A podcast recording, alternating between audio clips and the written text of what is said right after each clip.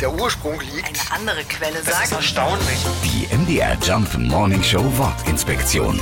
NPC. Diese Abkürzung kommt aus der Gaming-Szene und steht für Non-Playable Character. Videospielfans kennen diese Charaktere. Sie laufen meist im Hintergrund rum, um die Computerwelt lebendiger erscheinen zu lassen und tragen mal mehr, mal weniger zur Story des Spiels bei. Eine klassische Nebenfigur also. Was sie eint, sie alle werden vom Computer gesteuert und können nicht eigenständig denken.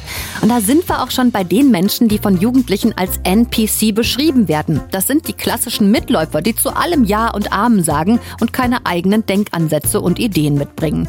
NPC ist also eigentlich ein ziemlich deftiges Schimpfwort. Die MDR Jump Wortinspektion. Jeden Morgen in der MDR Job Morning Show mit Sarah von Neuburg und Lars Christian Kade. Und jederzeit in der ARD Audiothek.